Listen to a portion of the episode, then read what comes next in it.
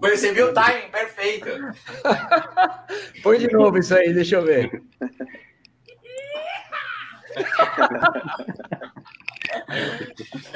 Ai, caramba. Salve, corredores! Está começando para vocês que assistem pela web mais uma live do programa Fôlego Nunca é Só Corrida. Iha! Ai, ai. Ai, ai. Muito bem-vindo a você que acompanha Saúde. semanalmente. Saúde, André. A você que nos acompanha semanalmente aqui a tratar de temas específicos sobre a corrida ou não, ou temas que não dizem respeito a nada que envolva a corrida. Mas, é, dando prosseguimento à live da semana passada, hoje discutiremos também o esporte olímpico. Afinal de contas, hoje estamos celebrando uma marca histórica. O Brasil bateu, né, igualou o recorde de medalhas, o número de medalhas da Rio 2016. E tudo leva a crer que vamos passar, cara, porque existem algumas medalhas aí, se do vôlei, por exemplo, feminino, se se, se, se classificar para a final, já é mais uma medalhinha, a gente passa esse esse número emblemático, né, de uma maratona, de uma Olimpíada que foi realizada no Brasil, né, que tudo tinha para ser a Olimpíada com mais é, número de medalhas. Mas isso quer dizer que o esporte brasileiro nas Olimpíadas está bem representado? Isso quer dizer que nós temos as condições que deveríamos ter? Então, essa é a abordagem do, da nossa live de hoje. Para ela, estamos reunidos aqui, é, nós, especialistas sobre nada, né, que nos reunimos toda quinta-feira, e mais uma pessoa estranha que está aqui abaixo de mim. Boa noite, pessoa estranha. Cara, quase que eu não consigo entrar, viu?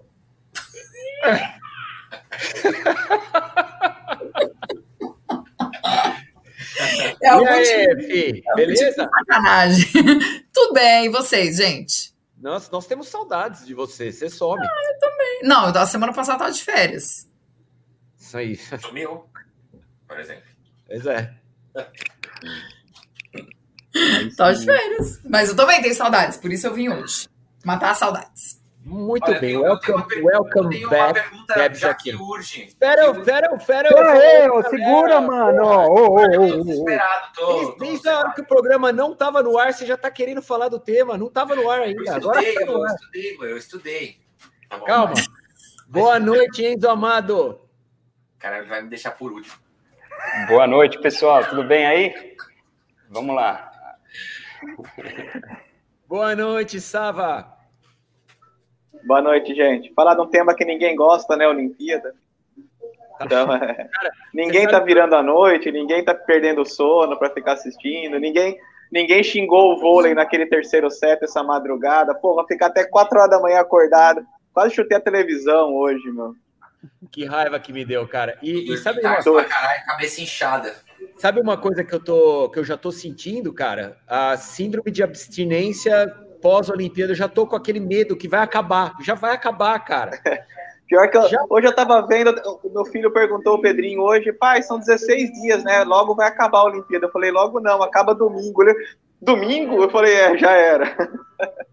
A nossa, a nossa sorte é que temos o maior evento, o mais esperado para o sábado à noite. Então, tudo bem. É, a gente sabe que vai acabar, mas pelo menos a melhor parte está guardada para o último dia. Tem isso, tem isso. Boa noite, William Confiante Zacarias. confiante Zacarias. Boa noite, pessoal, tudo bem? E aí, tranquilo? Eu estou confiante. A gente chama de confiante, estou, estou confiante. boa noite, boa noite. Segura o bigode aí, que o bigode, é, cara, ele tá. É, boa noite, Ronaldo Dias. Por favor, fale boa noite antes de emendar a temática do dia, mas você já pode começar, vai. Não, não, peraí, peraí, peraí. Antes, deixa eu só falar uma coisa, Ronaldo Dias. Segura mais uma coisa. Parabéns, Luciana Popolini, é pelo seu aniversário. Parabéns. É só podia ser Leonina mesmo, maravilhoso. Ah, tem de Happy Birthday também, ó. não, aquele, como é que você consegue, cara? Você tem que trabalhar no Faustão, cara. Não, eu me preparei hoje. Deixa eu falar uma coisa importante é, acerca do, do, do briefing aí.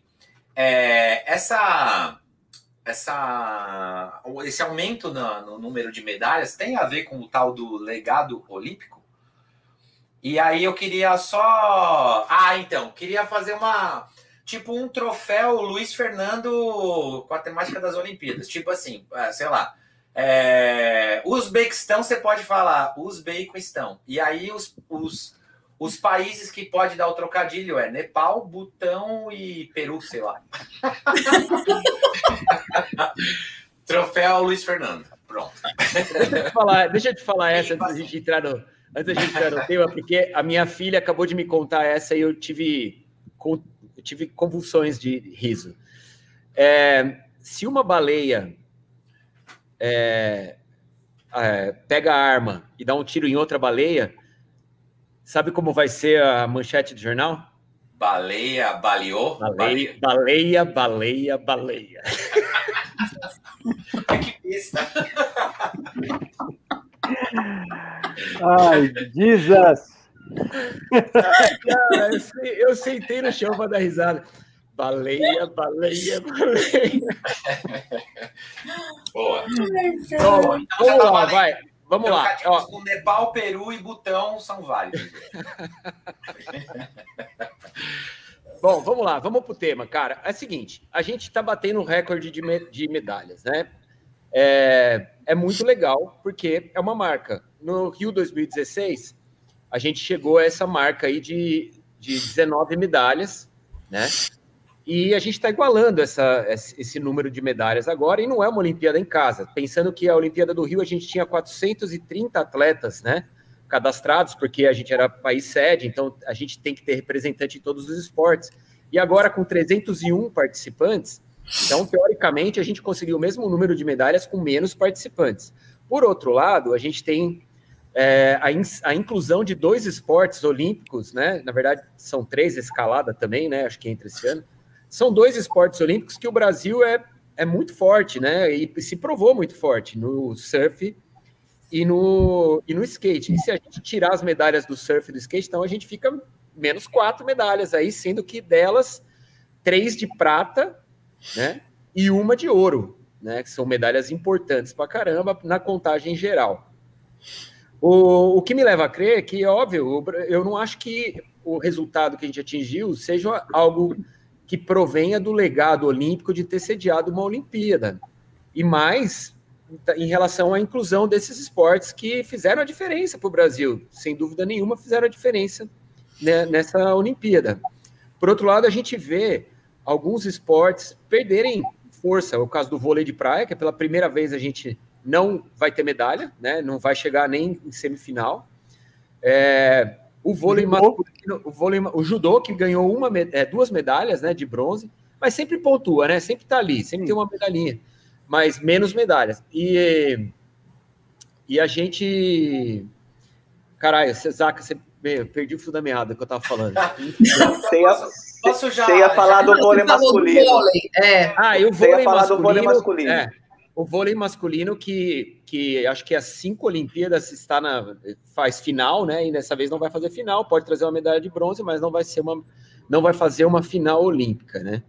É, agora, o grande lance, cara, que acho que deve ser o foco central da nossa discussão hoje aqui, é o atletismo, né? Que, na, que no final trouxe duas medalhas de bronze até agora, né? É, que é o, o Thiago Braz e o, e o Alisson. É, não teve a maratona ainda, se não me engano, tem, tem algumas poucas, não sei se o Brasil está em algumas. Estava no, no Decathlon, não sei se está no Heptathlon, mas já sem chance de medalha. É, que, na verdade, o atletismo é a alma da Olimpíada, cara. Né? Se você for pensar, a Olimpíada nasce com atletismo, cara, e a gente já teve resultados mais expressivos no atletismo, mas infelizmente, nesse ano, a gente vai ter que se contentar com essas duas medalhas, caso o Danielzinho, Daniel Chaves e o e o Paulo Roberto não me não me calem a minha boca. Eu torço muito para que sim, mas acho difícil. E tem a Érica na madrugada agora na marcha atlética. Na marcha atlética, mas, mas não é as... favoritaça, né? Não, não. Favoritaças são as três chinesas, mas se a gente pegar a prova masculina hoje, os favoritaços não ganharam e o italiano levou o ouro. Então, vai que os, os deuses do Olimpo estão a nosso, a nosso favor amanhã, quem sabe? Tem, tem possibilidade, não é favorita, mas tem, tem possibilidade de brigar por, por um pódio. O André, deixa eu aproveitar, cara, porque hoje, na mesa do almoço, meu filho me perguntou assim: ah, quando que é a maratona? Eu falei, a maratona é sábado, 7 horas da noite, eu vou assistir. Ele falou, mas o Brasil tem chance de medalha? Eu falei, se você for pensar é, de maneira é, fria e objetiva, não, não tem chance. Os três atletas que estão ali, o mais rápido fez uma marca de 2,9. Mas a gente está falando de uma prova que vai ser disputada em Tóquio, onde a média de, de temperatura está batendo 40, é, 42 graus, né, cara? É um, é um clima inóspito para se correr uma maratona. É um negócio que tudo pode acontecer. Se a gente. Vamos fazer uma projeção e trazer lá de trás, 2004, quando o Vanderlei não era um cara cotado para chegar entre os três, né? E se não fosse o padre irlandês, talvez até tivesse ganho a prova, ninguém sabe, mas poderia ter ganho. Estava na frente com boa margem de vantagem. Era também uma prova disputada em clima muito quente, com, com um trajeto que era um trajeto cheio de subidas e descidas. Então eu acho que tudo pode acontecer, cara. Vai saber, né? Tudo pode acontecer. Eu falei para ele, eu vou assistir, né, com o coração aberto para aceitar qualquer resultado. E se for um brasileiro, pelo amor de Deus, cara. Vou, cara, vai ser feriado no dia seguinte, pelo menos. eu acho que a gente volta no que a gente conversou semana passada, né? A gente conversou sobre as provas táticas que a gente não sabia. O Enzo estava falando, por exemplo, do 10 mil. Se a gente for pensar pelo 10 mil, não que o etíope não seja um grande corredor, ele é muito bom, mas é, a prova foi aquilo que a gente falou, deixaram para decidir no final, o melhor sprint levou. E nós temos, estamos vendo várias provas táticas na Olimpíada. E a maratona, aquilo que a gente conversou no outro programa, ela é muito mais tática e ela é muito mais de surpresas é, provas, em provas olímpicas do que favoritos ganharem. Se a gente for olhar, mesmo favoritos que abriram mão de participar da Olimpíada, ou que não foram selecionados pelas federações, porque tem uma política envolvida, é, aquilo que a gente comentou, por exemplo, Paula Radcliffe, no auge da carreira dela, ela tentou, chorou, sentou na sarjeta e não tem medalha olímpica. É, o, o, próprio o próprio Kip dominou a maratona do Rio, ele dominou a maratona do Rio, mas se eu não me engano, é o pior tempo dele em vitórias em maratonas aqui no Rio. Por quê? Porque é exatamente aquilo. Aqui era uma prova que estava chovendo, é, umidade muito alta. Lá, lá, lá, no Japão nós vamos ter, além do calor, uma umidade, umidade. muito alta. Nós vamos ter a, a dupla pior que existe para a prática de esportes de endurance quem, a gente que acompanhou o skate, você viu o desespero que estava o pessoal ali, inclusive os jornalistas, tendo que colocar gelo na nuca, colocar, que não estavam nem competindo, colocar o, aquele colete que eles estavam colocando de gelo para resfriar o corpo, todo mundo reclamando das altas temperaturas. Agora, potencializa isso para duas horas correndo no masculino, duas horas e cinco a duas horas e dez, mais ou menos, que é o tempo de vitória em maratona 2 horas e 20 a 2 horas e 25, 26 das mulheres amanhã à noite, na sexta. É, é exatamente o que você falou. Isso daí abre o leque de, de disputa das, da prova, que, claro, você vai falar, pô, Kipchoge é um monstro, Kipchoge é um monstro. Em condições normais, ele seria o grande favorito. Nesse clima, vai ser quem fez as melhores, a melhor preparação para as condições climáticas também, quem vai se sentir melhor ali. A gente pegar a Ana Marcela na, na maratona aquática, ela era melhor, mas ela fez toda a preparação dela também em Barcelona, tentando se aproximar da temperatura que ia pegar no Japão. Queira ou não queira, ajudou demais ela na última volta, ela abriu e levou o ouro. Então, quem tiver melhor preparado, aí, aí eu concordo com o que você falou. A maratona tá aberta, meu. E, e maratona olímpica ainda eu já acho aberta naturalmente. Nessas condições eu não cravo nada, não. Enzo, é, assim, a gente está reclamando aqui, né, cara, de, de resultados é, no atletismo e que, assim, no final das contas, né, a gente, óbvio que celebra essa, esse, essa história de, de igualar a marca lá do Rio 2016, mas a gente queria mais, né, cara? E a gente sabe que tem capacidade de, de produzir mais atletas, né? Falta muito investimento, falta muita coisa, a gente vai falar sobre isso hoje. Agora eu vou te fazer uma. Vou, vou, dar uma cutucada no C aí, cara, porque a Argentina até agora só tem uma medalha de bronze, mano. Uma medalha é. só e de bronze, é. velho. Eu ia usar a Argentina como eu ia usar Argentina como um, um exemplo, um parâmetro, né, para a gente é, comparar. É, aqui eu acho que proporcionalmente a população tem mais pessoas praticando atividade física, mas atleta olímpico não. E, e, essa semana tem uma frase que saiu em todos os jornais aqui de um atleta do remo argentino que ele falou, ele pôs um tweet lá é, para você que está reclamando da performance dos atletas argentinos ou de, da falta de medalhas, é, lembre que o ano passado treinar era um delito. Ele foi, ele foi barrado, ele foi punido pela federação dele, ele não pôde ir para a Olimpíada por punição mesmo. É, e porque o ano passado aqui na Argentina não se podia treinar, nem atleta de alto nível, não podia sair para treinar. É, a quarentena foi muito rigorosa e, e isso reflete no, no, desempenho dos atletas de elite. É, mas você estava falando de número de medalhas, eu acho que o que a gente tem que olhar é, é para número de atletas com índice olímpico. Esse é o número que tem que comparar, porque medalha é o resultado de uma competição que ali na hora, quem acompanhou o skate, eu assisti a final do, do skate hoje de manhã pelo YouTube. É, é, uma, é, é, o resultado daquela, daquele, daquelas três voltas que eles dão de 45 segundos. Então, teve atleta lá que não fechou, ele estava entre os oito finalistas, ou seja, ele é muito bom, mas as, dentro das três voltas ele não conseguiu completar nenhuma. É o resultado daquele dia. Então não é que ele é, é ruim, ou ele não levou medalha, ele ficou em oitavo na final. É, então o que a gente tem que olhar é atletas com nível de chegar à Olimpíada. E isso eu não sei, o número eu não sei se vem crescendo ou não. É, mas se a gente observar o skate, ter três atletas numa final é algo que só acontece com países como Estados Unidos, que você olha uma prova lá qualquer e tem três caras ali correndo a mesma prova no Brasil a gente não está acostumado a isso, né? A gente nunca viu isso. É... E o que, o que facilita o skate? Eu não sei. Talvez porque um moleque pode comprar um skate lá e sair andando na rua dele, ele fica muito bom nisso. E tem muita gente praticando skate, se eu não me engano, é o segundo esporte mais praticado no Brasil, só perde para futebol. É... E, e, talvez seja a quantidade de pessoas praticando que faça a diferença. Futebol, a gente não precisa correr atrás de bom jogador. Skate também a gente não precisa correr atrás de, de caçar skatista por aí, porque tem um monte de alto nível, né?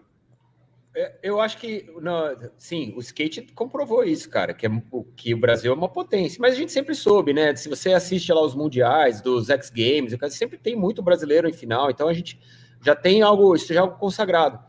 Agora, você falou sobre o número de atletas, tem, tem um porém, né? O Brasil levou 303 atletas, aí teve problemas com dois, aí ficou 301 atletas, mas, é, a, pelo menos no, no caso do atletismo, eu estava lendo uma matéria ontem sobre isso, que existem atletas qualificados pelo índice olímpico, participando do atletismo, e existem atletas que foram convidados pela IAAF. Eu não sei qual é o parâmetro de, de escolha desses convidados, mas o que me impressionou. Posição muito... no ranking, Gustavo. Ah, Posição ah, no legal. ranking mundial. Legal. O que, mas o que me impressionou muito é, dos atletas brasileiros do atletismo, óbvio, vou excluir aqui os, o, o Thiago, o, o Alisson, vou excluir um monte de gente. Né, que, mas assim, é, muitas vezes esses a, tinham atletas ali que não tinham condições de estar tá disputando uma Olimpíada. Teve um caso ali da, da, Eu até conheço, ela é uma excelente atleta, mas não quer dizer o que eu vou falar não quer dizer que ela seja uma, uma atleta é, pior. Ela é uma excelente atleta, mas o nível olímpico é um nível extremamente exigente. Então, a, a prova da Simone Pontes Ferraz, cara, dos 3 mil com obstáculo, ela chegou quase uma volta atrás da penúltima, saca? Então, assim, ela foi pela, pela World Athletics, se se eu não me engano. Não sei como, mas foi. Então tinha um monte de casos assim que o brasileiro estava lá e estava anos luz de conseguir uma vaga na final, entendeu? Tipo, a menor condição. E eu já vi o atletismo do Brasil bater na trave muitas vezes, em quarto, em quinto, em sexto, tá numa final e, e, e chegar em sétimo, é normal. A gente não quer, a gente não quer que o Brasil ganhe medalha, até porque o investimento no esporte, no atletismo, principalmente no Brasil, é ridículo. Mas eu vi muitos atletas sem condição de estar numa Olimpíada. Assim, tipo, performance muito aquém assim do que se espera de um atleta que vai, vai disputar uma Olimpíada. E uma da, um dos comentários que foi mais recorrente né, do atletismo no Sport TV, que eu estou acompanhando pelo Sport TV, foi justamente isso, que a gente teve atletas é, que fizeram na Olimpíada performances muito piores do que os seus, os seus personal best, entendeu? Isso foi muito recorrente dentro do, do atletismo brasileiro. Eu, eu fiquei muito, cara, de verdade, me, eu fiquei muito chateado com a performance do atletismo, muito, muito mesmo, assim. Eu já vi o Brasil no atletismo com o mesmo incentivo pífio que a gente tem hoje, já vi o Brasil performar muito melhor no chegar em finais. Não, não estou falando, é, pô, vamos ganhar todas as medalhas, não é isso. Mas já vi o Brasil melhor, bem melhor, assim, sabe? De disputar é, revezamento. O nosso revezamento, nenhum dos dois foi para a final. Nós já fomos medalha de prata, nós já fomos. Cara, é, um, é uma, uma modalidade que tem tradição. Nós já fomos campeão de 800 metros com o Joaquim Cruz, a gente já foi. É, meu, a gente foi. Salto, cara, é um, um esporte super tradicional. Salto distância e o salto triplo, o Brasil tem tradição nisso. E a gente não viu ninguém nem pagar placê, saca? Nem, tem, nem chegar semifinal, assim, às vezes. E eu fiquei chateado, cara. E é óbvio que isso tem uma explicação lógica, né? O nosso país não privilegia o esporte amador, não privilegia o esporte profissional, não existe investimento. A gente depende de iniciativa privada, a gente depende de investimento de, de empresas, bancos, etc. Só que nesses últimos anos, com a economia pifando, é, esses programas são as primeiras coisas a serem extintas, né? E aí o atleta fica na mão. Tô errado, André? Não, não está errado. Eu acho que o que você falou, eu, antes de eu, de eu entrar no que você falou, eu acho eu, eu queria destacar uma coisa muito legal que o Enzo falou. E eu acho que esse é um ponto que a gente tem que ter uma análise um pouco diferente dessa Olimpíada. Isso, é claro, tiveram grande, tivemos grandes resultados, vamos continuar tendo nesses últimos três dias, mas o Enzo destacou algo que eu acho que é, é fundamental, e isso é um problema que o mundo enfrentou. Nos últimos 18 meses, nós tivemos muita dificuldade para treinar, e essa dificuldade para treinar não, não, não estava relacionada diretamente a investimento ou cultura esportiva. Na Espanha também os atletas ficaram várias semanas e meses que eles não podiam sair de casa. É igual o Enzo falou, era, é, é, praticar atividade física era algo proibido. Não vou nem entrar nesse mérito do que eu acho que era o certo ou errado, mas houve, houve decisões nessa linha. Então, todos os atletas do, pelo mundo, eles enfrentaram dificuldades muito grandes a mais do que já são as, as, dificuldades normais. Então, eu acho que a gente vai poder fazer um filtro também melhor nesse ciclo, que vai ser um ciclo olímpico mais curto, que com a quantidade de vacinas a gente tem a esperança, a luz é muito grande, que a partir de janeiro, vamos pensar assim, o ciclo olímpico para Paris vai ser mais curto, porque é um, é um, ciclo olímpico de dois anos e meio, vamos pensar assim, de janeiro até metade de, de 2024, mas com condições de treinamento, de ambiente e de tudo. O segundo ponto que você falou é algo que eu sempre discuto. É, o nível do Brasil, independentemente de investimento ou não investimento, nós estamos muito atrás, no geral, no atletismo. Vamos pegar como exemplo o atletismo. Mas o que eu considero sempre muito importante é o que a gente trabalha com os alunos. Nós estamos aqui, ó. A gente estava antes do programa conversando, pegar o Zaca como exemplo. O Zeca está treinando para ele fazer a melhor meia maratona da vida dele. É o, é o Zaca hoje melhor do que o Zaca de ontem. Então, o nível, aí eu concordo 100% com você. O atleta brasileiro, o atleta de qualquer país, ele está chegando na principal competição. Ele tem que chegar num nível que ele faça a, melhor prova da vida dele. Muitas vezes, essa melhor prova da vida dele, ele não vai nem passar das eliminatórias eu vou usar um exemplo oposto do, do 3 mil obstáculos que você falou. A Tati competiu na, na, outra bateria. Ela bateu o recorde brasileiro. Ela fez a melhor prova dos 3 mil obstáculos da vida dela e ela fez a melhor prova dos 3 mil obstáculos de uma brasileira na história. O melhor resultado em termos de tempo. Ela também ficou entre as últimas na bateria dela, só que ela fez a melhor prova da vida dela. Para mim, isso é dentro da nossa realidade, é sinônimo de sucesso do treinamento, da preparação, da cabeça dela no dia da prova. O melhor dela não foi suficiente para ela passar. Aí é porque nós estamos no nível abaixo. Se a gente pensar, o Alisson fez uma semifinal e uma final espetacular. Ele correu as, as duas melhores voltas de 400 metros com barreira que qualquer sul-americano fez na vida. Em qualquer outra Olimpíada, o tempo dele, ele seria campeão olímpico. Só que teve dois caras que fizeram os dois melhores tempos da história.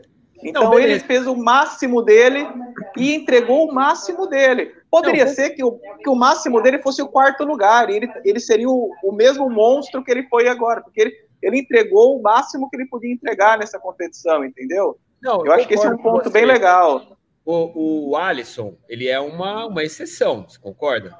O Alisson é uma exceção da nossa equipe de atletismo. Ele, ele, ele entregou o melhor dele, ele seria campeão em qualquer outra Olimpíada, ele não foi campeão porque os outros dois foram gigantes. Isso. Mas eh, se a gente pegar a média do que a gente apresentou no atletismo, você não concorda que teve, teve muitas Olimpíadas em que a gente chegou mais em semifinais e finais, já teve mais presente. A diferença entre os, a, a ponteira e o Brasil, ela aumentou muito. É a sensação que eu tenho, sabe? Eu, é, no geral, tirando essas exceções, né? O Thiago Braz é exceção, o Alisson é exceção, o Darlan é exceção também, que hoje, infelizmente, fiquei vendo, ficou em quarto, torci pra cacete pra ele. O cara tava treinando no, num canteiro de obra, velho. Treinou num canteiro de obra para participar da Olimpíada. Mas, mas ele, canteiro foi, de obra, ele, o, o treinador fez um metro a mais embora, do que a...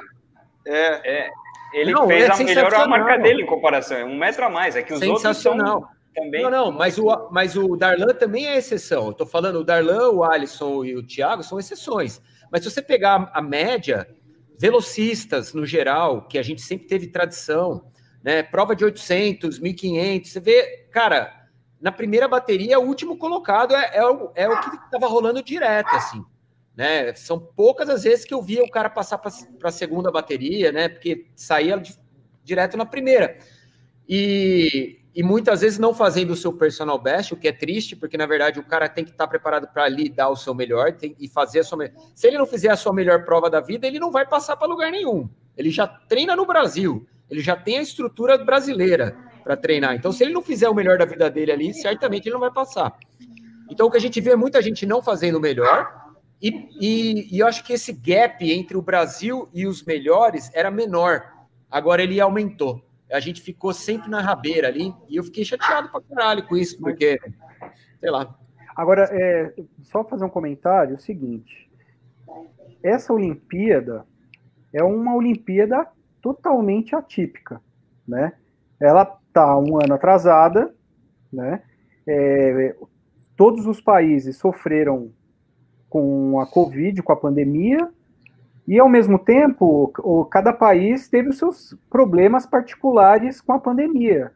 Né? Outros foram mais afetados, outros um pouco menos. Né? A realidade de, de treinamentos, provas, é, acredito eu, para cada país foi diferente.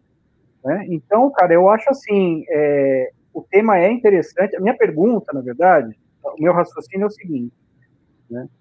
É, o que a gente está vendo hoje é o Brasil é, que ficou para trás, né? ficou para trás porque os outros avançaram muito, né? ou simplesmente a gente, a, a gente, sei lá, parou no tempo, teve problemas com a pandemia, não dá para mensurar. Qual, qual, qual, é a opinião? Fala, Bigode. Posso, eu queria, eu queria perguntar isso. Posso né, pode, eu só queria. Até a sua pergunta? Que é pode, assim, pode. Tá falando aí, assim, vocês estão falando, ah, porque o Darlan é fora da curva, é, o Alisson, né? Então parece que esses caras, assim, é, que são fora da curva, que a gente acaba depositando as nossas fichas neles. Então é, precisa nascer o alecrim dourado aqui para a gente prospectar alguma coisa. E o que eu vejo, e o que eu vi de diferença nesses outros países, por exemplo, no skate, que é uma modalidade nova, os caras, quem são os caras excelentes do, no, no, skate, por exemplo? Eram os brasileiros, né? Você viu o Pedro Barros ali, foi o cara que, que ditou tal e ficou em segundo. Por quê? Porque você já via em outros países, tipo, as pessoas tendo como técnicos, principalmente na China, que era os caras que eram técnicos, é, assim, já, já tinham competido, que eram excelentes e que já tinha passado a época, chamaram esses caras para trazer o know-how deles para treinarem as novas gerações, entendeu? Então, assim, enquanto aqui surgiu uma, uma modalidade que é, é nova na Olimpíada e a gente já tinha os caras excelentes e a gente ganhou medalha agora no skate, é, e aí o que aconteceu no vôlei de praia tempos atrás também, que quando surgiu, a gente já também já tinha um monte de medalhistas porque já eram atividades que a gente praticava e a gente já era melhor porque a gente já tinha mais vivência naquilo. Então o que, que os, os outros países fazem? Eles pegam os caras, os brasileiros, como técnico e tal, para ensinar como que faz aquilo. E eu não vejo muitas vezes a gente fazendo isso ao contrário, de pegar é, eu vi um tempo atrás a seleção de, de handball, os caras trouxeram, acho que era Morten Sobak, o técnico também, e a de basquete também fez isso com um técnico que era argentino para trazer. A ginástica, a ginástica nós fizemos isso, na ginástica. Não, é, é, eu acho que é um caminho, às vezes, não é só você investir em estrutura, mas também investir num cara que sabe como fazer, né? E eu vejo muito isso, que foi o depoimento do que, do que os caras do vôlei de praia deram. Falou, a gente está ficando para trás, né? A gente não tem investimento, não tem, sabe, não tem o cara que, que vai treinar novas gerações. Eram os caras que jogavam vôlei ali na praia, se juntava com outro cara que era campeão, que já vinha do vôlei de quadra e tal, fazia uma mistura ali e dava. Mas eu não vejo muitas vezes esse tipo de, de, de investimento. Eu só queria saber se vocês acham que, que, que isso deveria ser uma tendência ou que isso é uma via possível para que a gente melhorasse. Por exemplo, no atletismo, é, sei lá, faz 17 anos que o Brasil tem uns caras bons de corrida e não passa o bastão direito.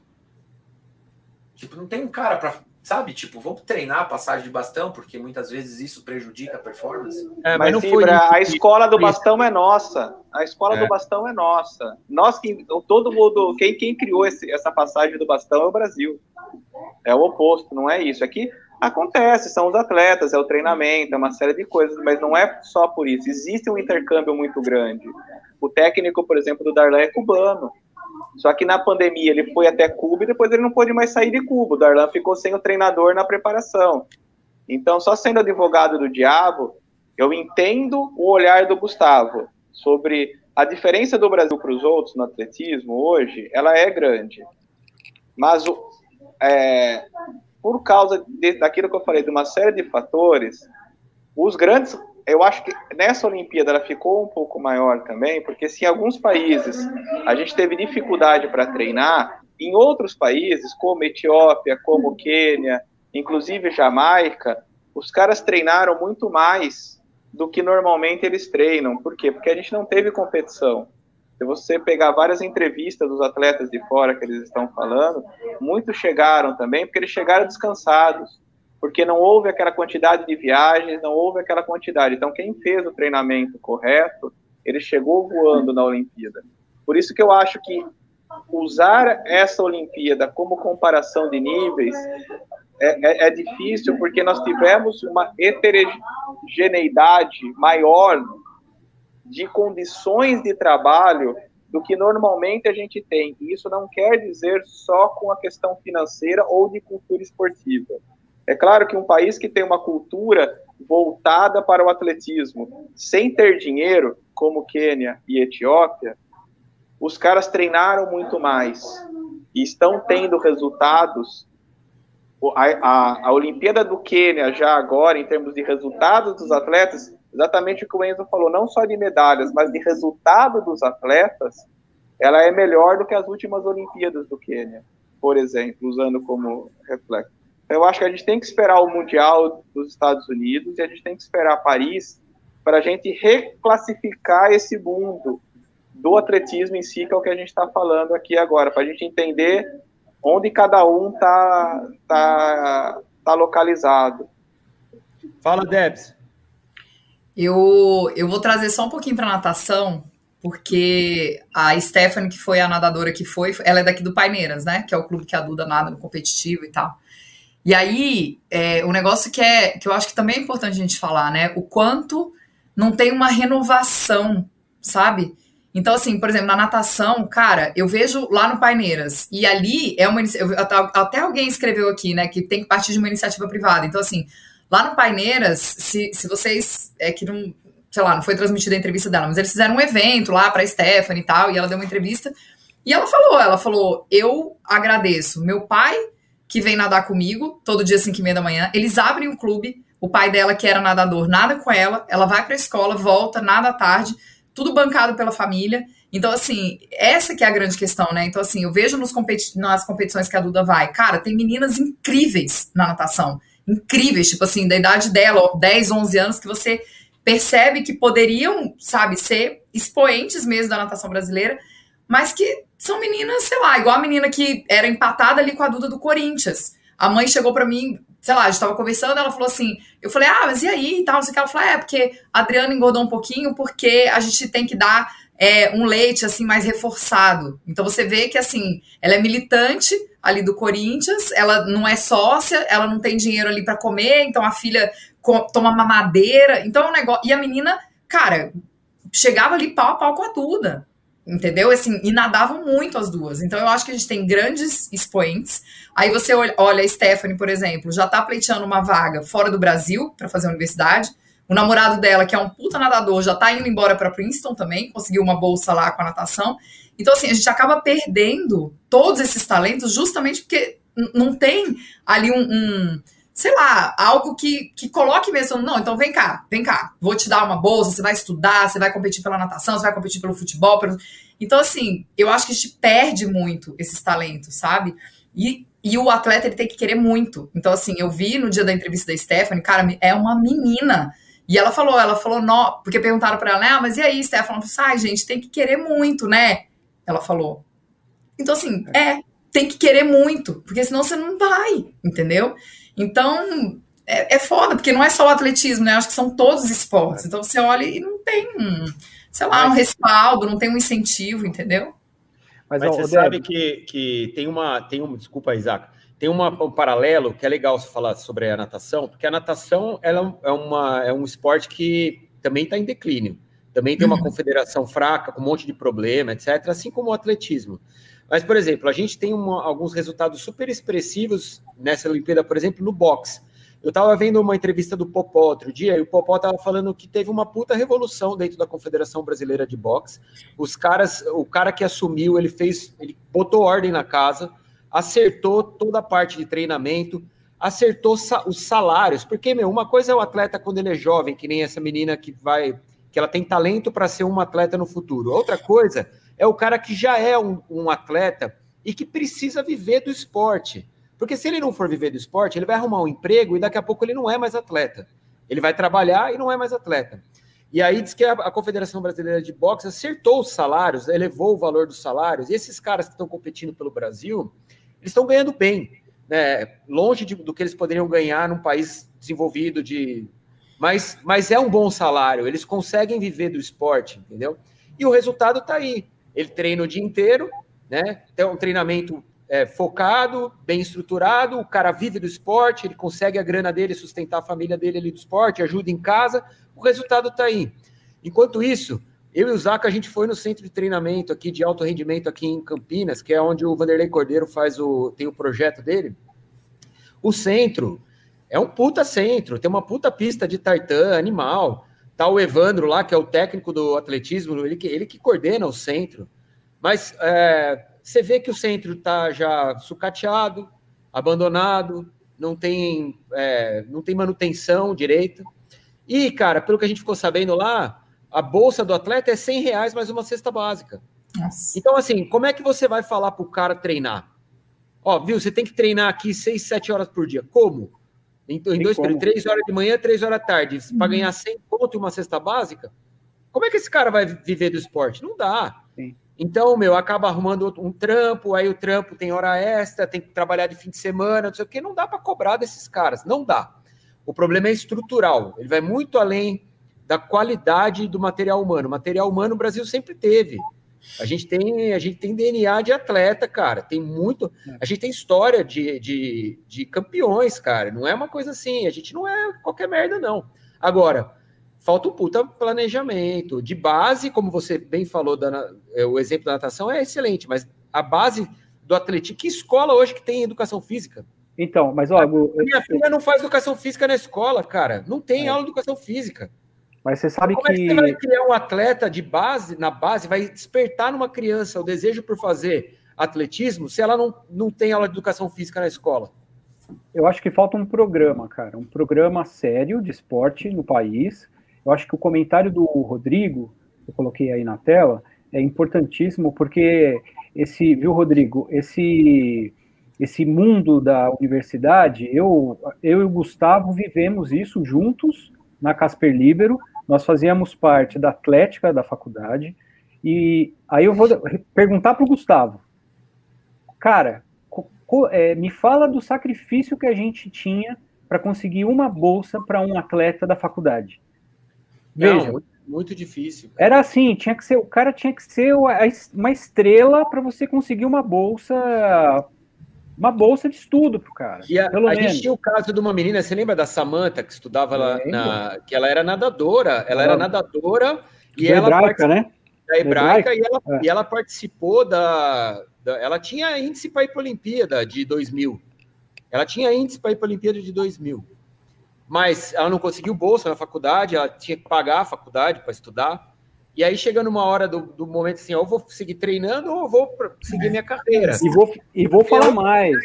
O esporte você tem que ganhar dinheiro de outra maneira, não é. faz sentido, né? O atleta profissional é aquele que vive do esporte. Exatamente. Se viver do esporte significa ganhar 100 reais mais uma cesta básica, você não vai viver do esporte. E, e a gente presenciou pessoas, atletas da faculdade, que estudavam lá, mas que tinham, de certa forma, é, conseguiam ou mudavam de faculdade porque uma outra falava assim, vem cá que aqui eu te dou bolsa, isso eu vi acontecer muito, né, com propostas, ou então é, o cara ia lá e, e, e, acabava competindo por, com o nome de outra faculdade nas costas, cara. Então, eu acho assim, é, falta um incentivo, acho que começa já dentro das, das escolas e, e faculdades, cara, sabe? Então, eu acho que tem que ter um projeto para o cara chegar no momento da vida dele, ele não, ele não ficar, ele se dedicar àquilo, né? E ficar à vontade para se dedicar àquilo e, e ter, é lógico, né?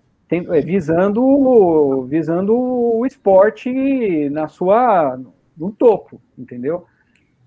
E a gente não tem isso, cara. No Brasil não tem esse programa, não tem esse planejamento, enfim, é difícil. Isso sempre foi assim, é. né? Fala, Bigoda. Tô quietinho aqui. eu, eu, eu, continuo com a minha, eu continuo com a minha opinião de que o Brasil só vai ter sucesso em Olimpíada com esportes que, que muita gente pratica. É, se os Estados Unidos tem muita gente no atletismo, é porque tem muita pista. Em qualquer universidade tem uma pista. É, deve ter um treinador também bom em qualquer universidade, deve ter tem equipe é, em qualquer uma. E Mas no Brasil o, a gente vai ficar com o skate, é, tomara que ganhe uma medalha na maratona para ver se aparece alguém aí querendo correr. É, mas vai ser skate, surf e, e futebol e vôlei de praia. Ô Enzo, mas me, res, me responde uma coisa. Praia, de praia já era, Bel. Já perdemos, não tem medalha esse é. ano. Não, mas tudo bem, mas mais. tem, mas então, tem caso... gente com nível olímpico. É isso que mas tem por que quê? ver, não só medalha. Por que que a... você, pega, você pega o que o Ibra falou agora há pouco, que o Ibra falou que você precisa pegar o que, o que deu certo num outro país, importar um técnico, ou tentar copiar, fazer alguma coisa assim. O que acontece com o vôlei de praia hoje é exatamente isso. Quando o vôlei de praia começou em 96, nós fizemos final feminina duas duplas do Brasil. Depois dominamos, no ano seguinte ganhamos ouro no masculino, no outro ano prata e, e ouro, não sei o quê. De repente, cara, a gente não tá nas finais mais. Por quê? O mundo começou a desenvolver esse esporte, cara. Você vê, cara, uma dupla da Letônia tirou os dois brasileiros, cara. As duas duplas brasileiras foram eliminadas por uma dupla da Letônia. Vai falar para mim que se pratica mais vôlei de praia na Letônia do que no Brasil? É o que ganhou o teatro é o norueguês. O que pois é. Mas me fala uma coisa, a China não teve um programa esportivo no país? Por que, que os caras deram ah, mas eu, eu, eu esqueço, eu, eu não fico olhando para esses países, não olho para Cuba, nem China, nem... É porque não, na China, eu queria entender, por quê? Na China é assim, você vai correr 100 metros raso, entendeu? Senão te dão um tiro na cara. É assim, é o cara corre. Não, não, mas, gente, não dá pra comparar ou não teve? Teve China, não, não pode, China não pode ser referência, Zac. É outra coisa, é outra forma de governo, é outro mundo. Não dá para usar. O que a gente tem que entender é que o esporte de alto rendimento é exatamente o que o Enzo está falando. O esporte, o esporte de alto rendimento não é o ponto de partida, ele é a consequência. Primeiro, nós temos que criar uma cultura esportiva, que é aquilo que a gente já falou aqui no programa, de todo esse tempo que a gente está fazendo, a gente não tem. As pessoas agora estão comentando, estão falando, vai passar três, quatro semanas, um mês, dois meses, o cara vai esquecer. As provas de rua vão voltar e o cara vai ficar lá metendo a buzina e xingando, dizendo que a gente é um monte de desocupado que está lá correndo e vai trabalhar e, e vai te xingar. Quem nunca passou por isso? Eu, não adianta, é, é um olhar diferente. A gente sabe, queira ou não queira, as próprias marcas agora eles falam, na hora, na hora H também, eles preferem mandar 50 tênis pro cara que fica o dia inteiro falando sobre o tênis dele ali, do que patrocinar um atleta, porque também os atletas não se preparam. Os atletas nossos também não são não, eles, não, eles não trabalham a imagem. Por quê? Porque são pessoas que vêm no atletismo principalmente, são poucos que você consegue. Ter, o Gustavo milita nesse mundo há muito tempo, do cara que também consegue vender a imagem dele, um cara que consegue também se tornar um garoto propaganda, que, claro, a marca vai querer ter um retorno, e esse retorno vem. Você tem um cara que veio de baixo, mas era um cara que ele era muito bom nisso também. O, o Solonei, o é. Solonei era um cara que até hoje ele tem apoio da ASICS. Por quê? Porque além dele correr bem, não era só ele correr bem. Tem outros que corriam igual ele e até melhor do que ele. Porém, ele era um cara que sabe se expressar, é um cara que ele sabia vender o produto. Na hora que tinha os eventos, ele sabia eh, lidar com o público, ele sabia fazer. Ele era um cara acima da média nesse, nesse quesito também. Daniel então, Chaves também é assim, né? Daniel Chaves também sabe se, se posicionar, sabe, sabe falar. Se você for pegar, por exemplo, Gustavo fez uma puta entrevista com ele. O que é o MEB, né? O que é o MEB, meu? O MEB. Quantos corredores a gente está falando de tempo, não lembro de cabeça se o melhor tempo do MEB é 2,8 ou 2,9 é maratona. É 2,8 o RP dele, né? Eu não lembrava se era 2,8 alto ou 2,9 baixo. Quantos que tem?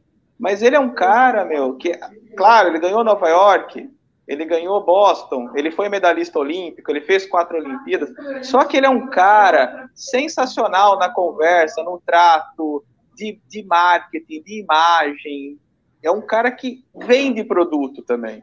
A gente está falando, aí, é, as marcas também procuram isso. Então, o esporte de alto rendimento, ele é a ponta final. Ele não pode ser o ponto de partida. A gente não pode usar é, os países ali. A gente tem que primeiro começar lá embaixo. É aquilo que, gente, que o Gustavo falou: educação física, a base. O que o Enzo falou: quanto mais gente praticando, da quantidade, você tira a qualidade. Os Estados Unidos são o que eles são, porque eles têm mais investimento? Ok, eles têm mais investimento. Mas, pô, pega a quantidade que ele, de gente, meu, que eles têm. Eles têm 500 mil pessoas correndo maratona, eles têm 2 milhões de pessoas correndo uma meia. Você tira três atletas olímpicos por prova. Agora, pega os campeonatos universitários, os campeonatos de high school, os campeonatos infantis. Quantos que você coloca? A Jamaica, o Champs deles lá, o campeonato. Você coloca 40 mil pessoas na, na arquibancada e duas, três mil pessoas competindo, molecada de 16, 17, 18 anos. Todos os atletas saem dali. Então, o começo, ele, ele, a, a, o alto rendimento, a Olimpíada, ele é a consequência. O ponto de partida é lá embaixo. Tem que começar lá na base. André, e nós não temos. Deixa eu falar uma outra coisa que você tocou num ponto aí que eu acho muito importante, cara. Por exemplo, você, você ressaltou o Solonei, que é um cara de um trato incrível, né? Um cara que, que a marca a marca tem prazer em apoiar um cara desse. Por quê? Porque ele sabe exatamente o que fazer, o que falar, ele é simpático, ele é atencioso. Então é um cara que, meu, a marca tem orgulho de botar produto no, no, nesse cara, entendeu? Por mais que ele não seja o melhor, não, não tenha os melhores tempos. Daniel Chaves é a mesma coisa é um cara que fala muito bem, se expressa muito bem. Semana passada estava no Luciano Huck.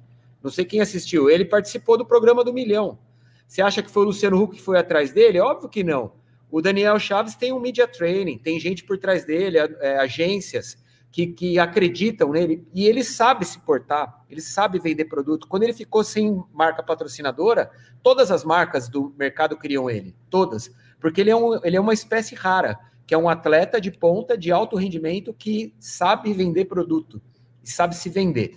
Agora, tirando isso, que isso é muito difícil você exigir isso do atleta brasileiro, porque é, normalmente é um cara que vem de, de, uma camada mais humilde, é um cara que não tem formação, é um cara que acaba se agarrando no esporte, porque é a única coisa que ele tem para se agarrar. Então é difícil o cara saber se expressar direito, entender esses meandros do marketing, da comunicação, é exigir demais de um atleta. Agora, tem o outro lado da moeda, e eu acho que vale a pena a gente salientar isso, que é o atleta profissional, ele, ele cria barreiras também de distanciamento entre ele e a comunidade de corredores amadores.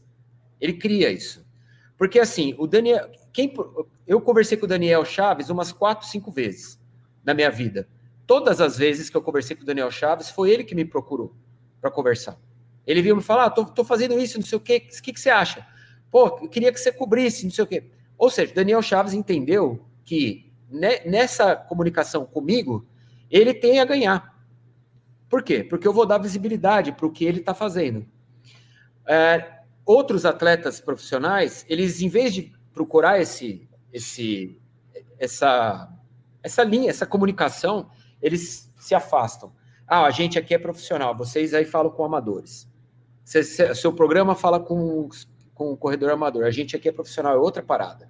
E essa, essa postura é uma postura que não agrega, ela na verdade atrapalha né? Porque você não cria um elo com a força desse mercado, não está no atleta profissional, está no atleta amador. É, o esporte corrida, ele só é o esporte corrida porque tem um milhão, dois milhões de, de praticantes, não é porque tem um cara que é bom para caralho. O cara que é bom para caralho, ele tem que conversar com o amador, ele tem que ser exemplo. A gente tem que olhar para o Cipó, para o Paulo Roberto, para todos esses caras, e a gente tem que aplaudir e querer ser eles. Mas se esse cara cria essa, esse distanciamento, se coloca num pedestal e não, não cria uma linha de comunicação com os amadores, e a via de comunicação são os veículos, e aí eu me incluo neles, esse cara se isola, entendeu? Ele se isola. E ele não se isola só do público amador da corrida, ele se isola também das marcas. Porque a marca quer alguém que converse com o público. E se ele não conversa com o né? público, se ele não conversa com o público, ele está isolado, ele não é ninguém. Então, esse media training é algo que falta, essa esperteza, porque isso é uma esperteza. O cara não precisa querer ser meu amigo, nem ser simpático comigo, mas se ele é esperto, ele vai querer. E eles normalmente não são. Então, assim, é, você pega ali, é, a gente, tô falando no segmento de, de YouTube, né? Se pegar ali, porra, é, o meu canal, o canal do Sérgio, o canal do Michael, se juntar tudo ali, cara, tem 700 mil pessoas assistindo aquela porra. Se você é um atleta profissional, você quer essa galera torcendo por você, você quer falar com eles, você quer ser exemplo, você quer usar o, o tênis que todo mundo quer usar, você quer vestir a roupa da olímpica e mostrar para todo mundo que porque ali você vai vender, cara. Senão você não vende nada para ninguém. E aí você acaba com o seu potencial comercial. Você se transforma, você não se transforma num agente é, divulgador. E aí você se isola. Então eu vejo isso muito no, no atletismo brasileiro. E, e, quando a gente foi lá na, no centro de treinamento, é engraçado, né? Porque a gente estava lá filmando com drone, não sei o quê, fiz imagens do Zaca correndo na pista, tinha um monte de atleta ali, né? E inclusive atletas que estão em Tóquio hoje. Ninguém se aproximou e veio assim, porra, o que vocês estão fazendo aí? Que, porra, sabe? E aí o cara que eu, a gente conversou com um cara, um atleta só. E aí eu falei, ele não conhecia, ele não conhecia o meu canal, ele não conhecia o canal do Sérgio, não conhecia, conhece nada. Por quê? Porque eles vivem numa redoma, a redoma do atleta profissional, que não, não é amador. Então eles não querem saber de nada do que é pro amador. E isso é muito ruim. É, isso prejudica muito o atleta profissional eu acho que também isso não fica só também é, restrito ao atletismo. Os meninos do skate mesmo estavam falando, falou, ah, de repente agora com a gente Mas só que a bandeira deles é outra, né? Falou, de repente agora a gente ganhando medalha com o skate, tira essa peste do que a gente é tipo vagabundo, né? Drogado, caralho. Talvez a gente ganhe mais espaço na mídia. E o que eu acho que esses caras poderiam fazer é, tipo, sabe, divulgar, ó, a gente vai correr, sei lá, Diamond League, sabe? É, porque assim, não, é, a, a, Olimpíada não é igual o show do Roberto Carlos, que os caras descongelam ele lá no final do ano, botam ele lá para cantar e, e já cantou, né? Mesmo porque a Olimpíada são a cada quatro anos. Então, acontece uma cacetada de coisa, né? Entre um nesse ciclo olímpico, que muitas vezes você não, você não fica sabendo de seletiva, né? Não, não, dificilmente transmite na TV, né? E, e, eu acho que era fundamental quando o cara ganha a medalha, ele tipo atrelar, sabe? Uma mídia aquela medalha que ele ganhou e trazer o, a, hora do cara é essa, né? Tipo, eu ganhei a medalha aqui, ó. Pelo menos nessa hora, não deveria ser assim, mas que fosse assim, sabe? Cobrar isso. Ah, olha, pode passar mais, sei lá, remesso de, de, de peso para o cara conhecer a, a realidade do Darlan lá. Sabe? O cara poderia ter condições melhores de treinamento, né? Porque potencial humano a gente tem. Então, na verdade, acho que a maioria deles aí tem sempre uma reclamação a fazer, né? Ô, Gustavo, você estava falando da, dos atletas profissionais que eles acabam não, não cuidando da imagem, da própria imagem, é, não buscando vocês que são geradores de conteúdo. Mas e, e se fizer o caminho contrário? Você já tentou procurar? Você já eles já. Não, eu, é assim, Enzo. Para gente, para mim, por exemplo, eu tenho uma política dentro do fôlego. Eu trato muito pouco o, o, o esporte de elite, o atleta profissional. Eu ensino muito pouco conteúdo do, do atleta corredor profissional dentro do fôlego. É, outros canais do YouTube fazem isso com, com mais, mais vezes e, e de melhor qualidade do que eu faço. Mas, porque no meu ponto de vista, eu, o que eu tenho que trazer para o viewer, eu, tô, eu, eu não falo com atleta profissional, falo com atleta amador dentro do canal. Então, se eu vou trazer um atleta profissional, esse cara tem que saber falar com um atleta amador. Entendeu? Então, se eu for dar espaço para um cara desse, esse, eu quero que esse cara converse com o meu público, que é o atleta amador. Se ele chegar aqui para dar uma entrevista e ficar falando, é, porque não sei o quê, do meu índice, não sei o quê, não sei o quê, cara, para mim já não vale, não serve de nada isso. Eu não estou aqui para falar dele. Eu estou aqui para falar com um público específico que é o amante da corrida de rua, o amador. Então, por isso que o Daniel Chaves funciona, por isso que o Solonei funciona, porque esses caras, eles falam com o público, eles falam com o olhar, eles falam com a simpatia, eles são abertos, eles querem trocar ideia. Você falar para ele assim, ô Solonei, vamos, vamos apostar uma corrida aqui na pista do bolão, me deixa para trás, mas deixa eu chegar, depois você me deixa para trás. Ele topa, ele faz, e vai fazer dando risada, e vai tirar sarro. Isso é o cara que tem é, empatia com quem está assistindo, entendeu? O meu público não é o profissional. É legal falar com atletas profissionais, e eu fiz isso algumas vezes. Eu entrevistei o Meb, eu entrevistei o Railê, eu entrevistei o Solonei, eu entrevistei um monte de atleta profissional. Mas são caras que eu sei que vão agregar para quem está assistindo. É, eu não vou. É legal a gente ver, né, Gu? É, que é legal você ver. Eu quero, eu quero ver uma entrevista do Solonei, porque eu dou risada quando eu vejo uma entrevista do Solonei. Eu, ele é engraçado, ele fala umas coisas legais pra caramba, ele quer interagir, entendeu? Agora, quando você pega os caras que não têm essa. não são abertos a isso, por que, que eu vou dar espaço para esse cara, entendeu? É ele que tem que me procurar, que pra, é mais interessante para ele do que para mim. Então, para mim, não tem interesse nenhum em, em falar com ele. É, só se ele realmente quiser falar comigo e por quê né? E porque aonde ele quer chegar? É isso que eu quero saber. Mas eu recebo, eu recebo release toda semana de atleta, de gente que fala assim: ó, você não quer fazer uma entrevista com tal cara? Tá, o que, que, eu, o que, que ele tem para me falar? Não, ele vai para Tóquio, tá, beleza. Mas o que ele tem para me falar? Porque, meu, uma pauta é uma pauta. Ele não, ela não é simplesmente, ah, o cara vai para Tóquio, eu vou, vou entrevistar o cara. Ah, não, nós estamos treinando bem, tá tudo certo, não sei o quê. Ah, foda-se. Isso aí ninguém quer assistir isso daí, cara. Ninguém quer. Vamos respeitar o adversário e lutar para conseguir os três pontos. É, pois é, não dá, né, velho? Graças a Mas, Deus. Olha, eu vou te falar, vou te dar um exemplo é, paralelo bem legal para você entender. Você, não sei se você acompanha o canal do Fred, dos Desimpedidos. Fred, sim, os Desimpedidos. O, o Desimpedidos. Os, os Impedidos. Não, os Desimpedidos. Os Impedidos. Sei lá. Desimpedidos. É desimpedido. O Gustavo tá certo. É isso aí, Desimpedidos. Desimpedidos. O Fred, ele é um cara que ele, ele, tem um canal sobre futebol. E ele joga bola muito bem, mas ele é um amador, nunca foi um profissional. Ele é um jogador de futebol amador, mas ele é um bom jogador de futebol amador. É como se a gente pegasse o Savazone, que é um corredor amador, mas é um excelente corredor amador. O Fred, ele, ele é um puta comunicador. Ele, o programa é excelente, o Desimpedidos.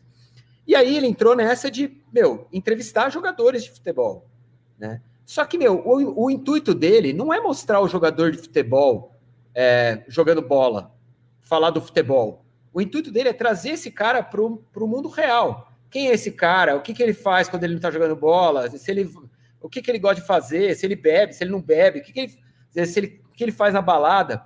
Cara, isso é um conteúdo riquíssimo para quem assiste.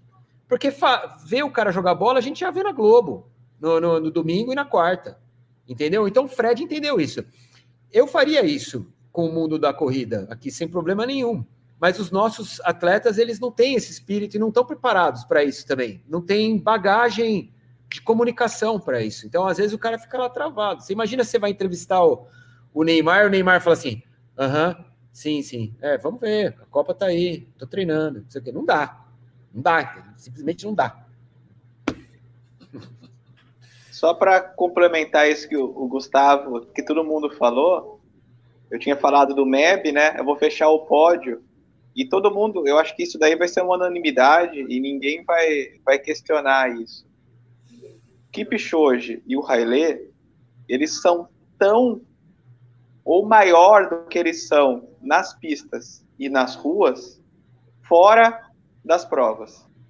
Os dois são monstros. Os dois são monstros no trato com as pessoas. E são duas pessoas que vieram de país pobre e que e saíram também de, de dificuldades.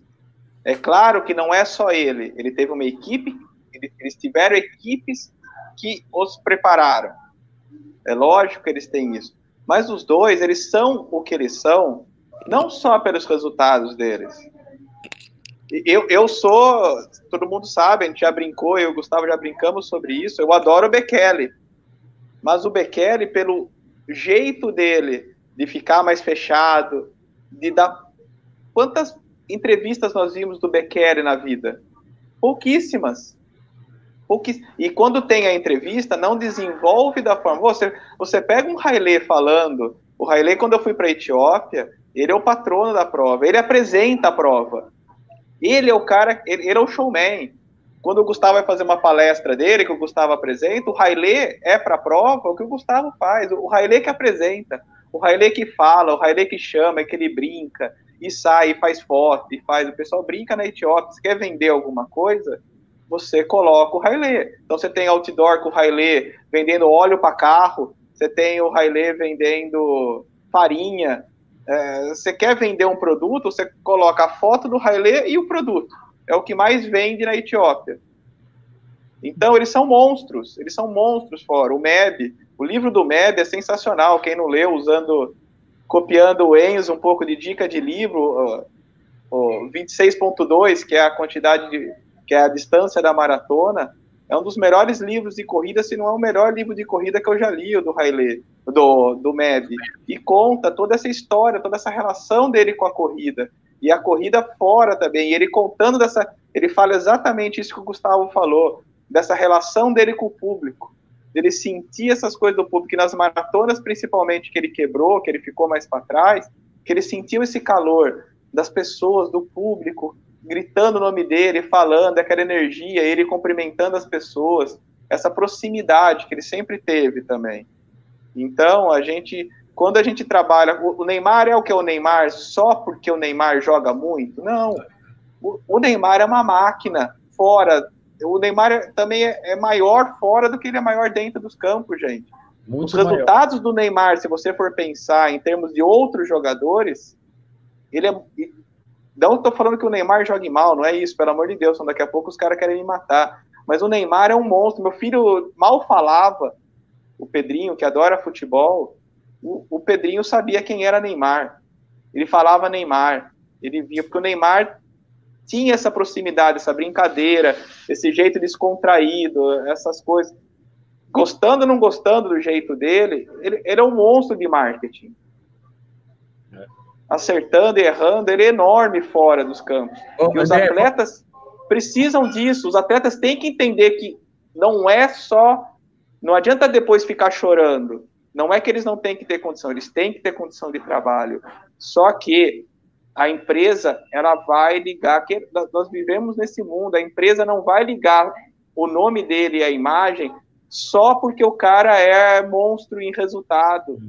Não é isso que vai fazer, não vai trazer, não vai vender produto, o cara fazer o tempo X ou ele correr é, 100 metros para 9,70. Não é isso.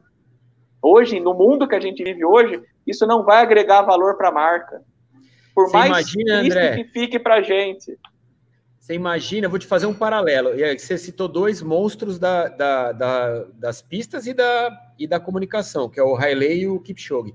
Você imagina, o Kipchoge foi para o Breaking Two em 2017, não conseguiu. Dois anos depois, uma empresa vai lá e dá uma nova oportunidade para ele. Eu e o Zaka estávamos lá no, no, em Viena assistindo isso. Quando ele faz aquele quando ele fez o, o 1,59,40, cara, você imagina um cara passar num pórtico e entrar numa multidão, assim, e sair nos braços do povo? Foi isso que aconteceu, a gente viu isso. As pessoas se espremiam, cara. A gente ficou no meio de uma multidão de pessoas espremido para ver esse cara fazer isso. E, cara, foi uma comoção, gritaria, meu, bandeira do Quênia, um negócio assim. Agora, eu vou te perguntar: se fosse o Bekele, você acha que isso teria sido assim? Não teria, cara. Porque o Kipchoge, ele tem um lance, cara, ele é empático, as pessoas olham para ele, quer dar um abraço nele, cara. Você quer dar um abraço nele, porque ele é muito gente fina, cara, ele é muito comunicativo. Carisma. Carisma, Carisma. cara. Ele, ele, não teria, o Bekele não teria nem tido uma segunda chance depois do Break Two. E, eu tentei, a, eu, o Williams foi feito porque era o Kipchoge. Foi é. feito pro Kipchoge, porque era ele. Se fosse qualquer outro atleta, não teria sido feito, cara. Sim. Isso diz muito sobre a importância de você saber se comunicar, de saber se portar, de passar uma imagem e de se relacionar com, com o amador. O Kipchoge repostou a foto do, da galera da tua assessoria, cara. É então, eu ia contar essa história. Não só isso, ele não, não só de repostar, eu, eu ia entrar, eu estava esperando você acabar para falar. Você falou dessa relação com o público. Ele entrou em contato com o pessoal da assessoria, que era da equipe dele, pediu para fazer uma call com eles, que ele queria conversar com eles. E depois, no dia, quando começou o negócio, ele gravou um vídeo, tem um vídeo, eu compartilhei um monte. Ele gravou um vídeo dando os parabéns, falando que legal, o pessoal vai correr, corram aí que depois eu vou correr. Ele fez isso. Ele, e, e tinham vários atletas, foi o único. E foi tudo por iniciativa dele. Claro, deve ter uma equipe por trás. Claro, mas ele se trata. É... E ele mandou mensagem pra gente. Ele mandou vídeo pra gente. Ele mandou mensagem depois parabenizando o pessoal lá da, da, da equipe. Por, isso daí, essa valorização, esse contato com o amador, de se aproximar, pô, é legal, vai lá, faça, um, faça as suas coisas, cada um correndo, é muito importante isso se movimentar, participar do, do revezamento, é, quanto mais gente participando, melhor. Ele fez isso por, por iniciativa dele, nós vivemos isso, entendeu? É, é, é, um cara muito acima da média. Ele ganhando ou não ganhando a medalha olímpica, ele vai ser o cara mais falado, a gente não sabe quem vai ganhar. Ele vai ser o cara mais falado e o cara que vai sair mais na imprensa no sábado, depois da maratona olímpica. Sem dúvida nenhuma. Se ele não for o campeão olímpico, ele vai ter mais citações do que o campeão olímpico. Também acho.